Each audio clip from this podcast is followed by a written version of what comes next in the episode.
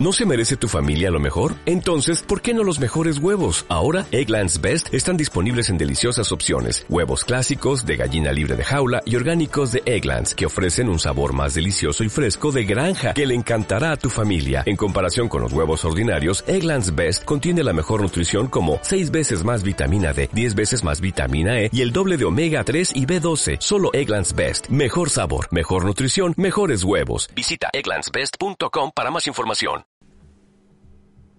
¿En qué consiste desdramatizar? La definición que obtenemos si vamos al diccionario es la siguiente. Restar o mitigar la importancia o gravedad de un suceso. Quitar o disminuir el carácter dramático de un hecho. Es decir, debemos quitar, disminuir, restar o mitigar. Se trata de quitar hierro al asunto, como hemos dicho siempre. Pero si no somos capaces de hacerlo, ¿cómo nos enfrentamos al problema? Aunque existen varias corrientes de cómo afrontar un drama, la primera fase es la más acogida por los psicólogos y científicos, la aceptación. Es decir, te, conformas con lo que hay. Esto es así, no le des más vueltas, no puedes hacer nada para cambiarlo, no está en tu mano, no te molestes, ajo y agua. Lo acepto, lo asimilo, me conforme y vivo con ello. Ole y ole los expertos que nos dejan hundirnos en nuestra miseria. ¿Qué pasaría si además de aceptarlo nos riéramos de ello? Si miramos el problema a la cara y le decimos me río de ti y de tus consecuencias. ¿Está moralmente aceptado reírnos de todo? Aquí surgen los dilemas morales, sobre todo para las personas que tienen moral. Y surgen debates como ¿nos podemos reír de la muerte? ¿Y de un accidente grave? ¿Y de una minusvalía o incapacidad? La primera corrección que hay que hacer es que la desdramatización consiste en la capacidad de reírse de uno mismo, no de los demás, respetando las emociones y sentimientos del resto de personas. Se trata de una actitud vital respecto a los problemas con nosotros mismos.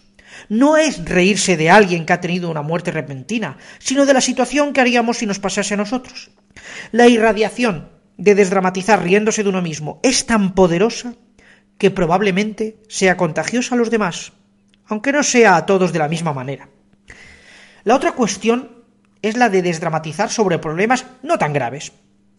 He suspendido, entonces no pasaré de curso, ya no podré estar con mis compañeros, mis padres me castigarán, caeré en una depresión, seguramente no sacaré los estudios, solo podré trabajar en trabajos poco remunerados, no encontraré pareja, viviré sola y mi vida será un asco.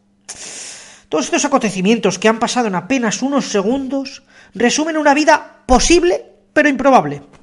La desdramatización también consiste en alejar los pensamientos negativos de las consecuencias de un hecho. Lo que es seguro es que has suspendido. Lo que es altamente improbable es que tengas una vida de mierda por ello. Así sí funciona el término quitar importancia. Se trata de exprimir el hecho para tomar acción, esa chica o chico que me ha dicho que no, pues voy a por la siguiente, y si no, a la siguiente, y si no, a por la siguiente, si no, me voy a casa a ver una buena película.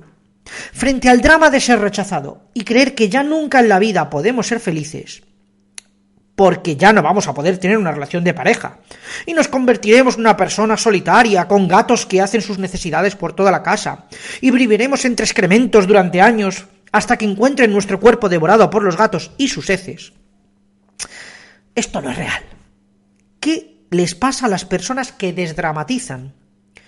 Uno, suelen ser más felices, ya que no viven la vida como algo dramático y horroroso, por cada desgracia que les ocurre, y asumen que tarde o temprano vendrá un problema o una adversidad, sabiendo cómo afrontarlas inicialmente. Dos, irradian positivismo y alegría. Aquel que ve en un problema algo divertido seguramente tendrá un entorno que quiera estar con esa persona y disfrutar de su buen humor. 3. Empatía con las personas. Establecen una conexión vital con las personas, ya que ofrecen un punto de vista diferente y donde se puede salir adelante con buen humor y acción.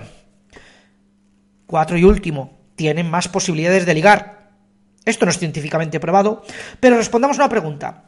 ¿Con quién quieres estar y pasar tu vida con el guapo depresivo o con la persona que te hace reír. Próximamente haremos un experimento con ello. Ahora bien, nada ha dicho que Nadie ha dicho que sea fácil. Requiere entrenamiento, entereza, capacidad de reírse de uno mismo y sobre todo una forma de entender la vida diferente a pensar que cualquier problema nos supone consecuencias catastróficas. ¿Y tú?